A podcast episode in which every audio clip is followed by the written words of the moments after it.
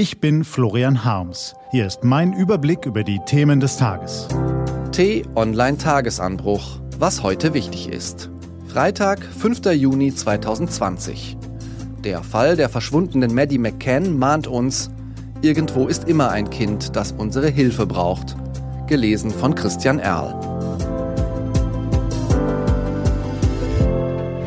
Was war? Die kleinen Hände, sein Grübchen, wenn es lächelt, sein Jauchzen in der Badewanne, der verschmitzte Blick morgens beim Aufwachen, wenn es einem mal wieder die ganze Nacht lang jeden Zentimeter im Elternbett streitig gemacht hat, wofür man ihm natürlich keine Sekunde lang böse sein kann.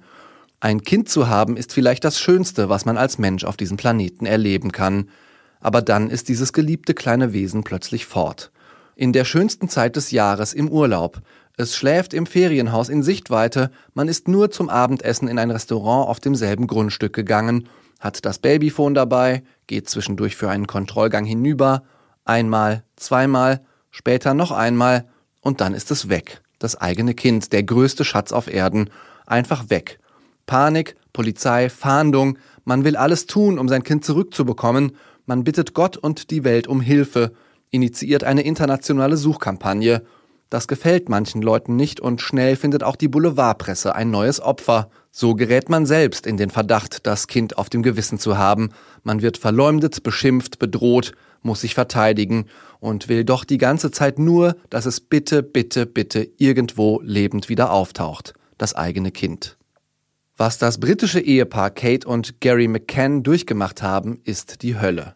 Als Mediennutzer haben wir alle ein mehr oder weniger diffuses Bild von diesem internationalen Kriminalfall, dem Verschwinden der dreijährigen Maddie in einer portugiesischen Ferienanlage, der Fahndung, die nun schon seit 13 Jahren läuft.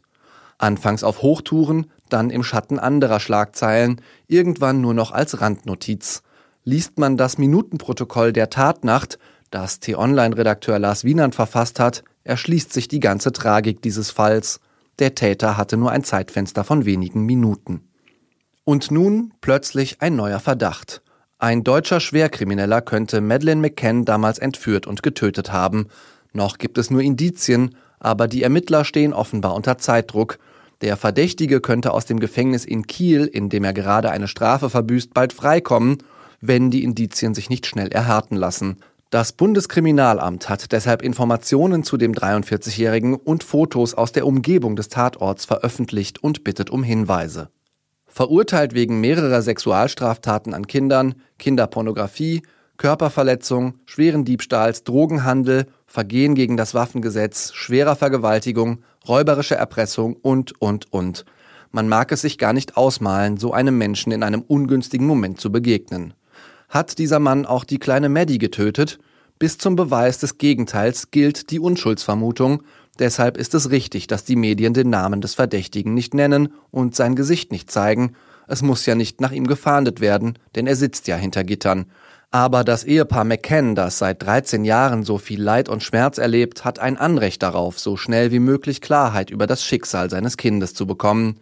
Und wir alle, ob wir nun Kinder haben oder nicht, können Mitgefühl mit ihnen und mit jedem Vater und jeder Mutter zeigen, deren Liebste plötzlich verschwunden sind. Allein in Deutschland werden jedes Jahr mehr als 60.000 Kinder und Jugendliche als vermisst gemeldet. Zum Glück tauchen sie in mehr als 99 Prozent der Fälle wohlbehalten wieder auf, aber mehrere Hunderte bleiben verschwunden. Die Initiative Vermisste Kinder hilft bei der Suche nach ihnen und jeder kann diese ehrenamtliche Arbeit mit einer Spende unterstützen um vielleicht den größten Schatz eines Vaters und einer Mutter zu retten. Irgendwo ist immer eine kleine Hand, die unsere Hilfe braucht. Was steht an?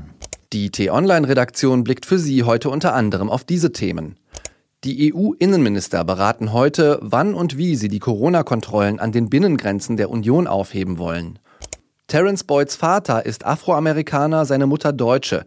Im Interview erklärt der ehemalige US-Fußballnationalspieler, warum er die Vereinigten Staaten liebt, aber hasst, was Donald Trump aus dem Land gemacht hat. Und Wohnungseinbrüche gibt es in ganz Deutschland, aber nicht überall ist das Risiko, Opfer eines Einbruchs zu werden, gleich groß. Diese und andere Nachrichten, Analysen, Interviews und Kolumnen gibt's den ganzen Tag auf t-online.de. Das war der T-Online-Tagesanbruch vom 5. Juni 2020. Produziert vom Online-Radio- und Podcast-Anbieter Detektor FM. Morgen gibt's den Tagesanbruch am Wochenende mit dem Rückblick auf die wichtigsten Themen der Woche und dem Ausblick auf das, was kommt. Ich wünsche Ihnen einen frohen Tag. Ihr Florian Harms.